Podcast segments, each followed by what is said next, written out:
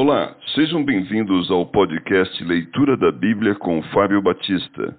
A minha oração é que Deus fale ao seu coração por meio da Bíblia Sagrada.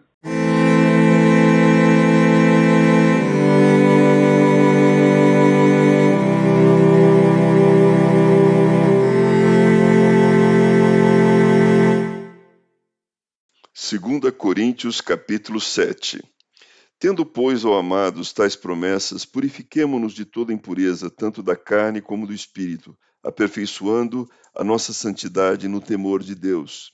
O afeto de Paulo para com os coríntios. Acolhei-nos em vosso coração, a ninguém tratamos com injustiça, a ninguém corrompemos, a ninguém exploramos. Não falo para vos condenar, porque já vos tenho dito que estais em nosso coração para juntos morrermos e vivermos. Muito grande é a minha franqueza para convosco, e muito me glorio por vossa causa. Sinto-me grandemente confortado e transbordante de júbilo em toda a nossa tribulação. A chegada de Tito. Porque chegando nós à Macedônia, nenhum alívio tivemos, pelo contrário, em tudo fomos atribulados, lutas por fora, temores por dentro. Porém, Deus, que conforta os abatidos, nos consolou com a chegada de Tito, e não somente com a sua chegada, mas também pelo conforto que recebeu de vós, referindo-nos à vossa saudade, o vosso pranto, o vosso zelo por mim, aumentando assim meu regozijo.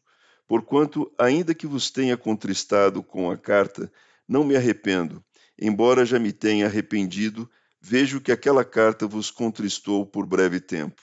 Agora me alegro não porque fostes contristados, mas porque fostes contristados para arrependimento. Pois fostes contristados segundo Deus, para que de nossa parte nenhum dano sofresseis, porque a tristeza, segundo Deus, produz arrependimento para a salvação, que a ninguém traz pesar, mas a tristeza do mundo produz morte. Porque quando o cuidado não produziu isto mesmo em vós, que segundo Deus fostes contristados. Que defesa, que indignação, que temor, que saudades, que zelo, que vindita. Em tudo destes prova de estardes inocentes neste assunto. Portanto, embora vos tenha escrito, não foi por causa do que fez o mal, nem por causa do que sofreu o agravo, mas para que a vossa solicitude a nosso favor fosse manifesta entre vós, diante de Deus. Foi por isso que nos sentimos confortados. E acima dessa nossa consolação, muito mais nos alegramos pelo contentamento de Tito, cujo espírito foi recriado por todos vós. Porque se em alguma coisa me gloriei de vós para com ele, não fiquei envergonhado, pelo contrário, como em tudo vos falamos com verdade, também a nossa exaltação na presença de Tito se verificou ser verdadeira, e o seu entranhável afeto cresce mais e mais para convosco, lembrando-se da obediência de todos vós, de como recebestes com temor e tremor. Alegro-me porque em tudo posso confiar em vós.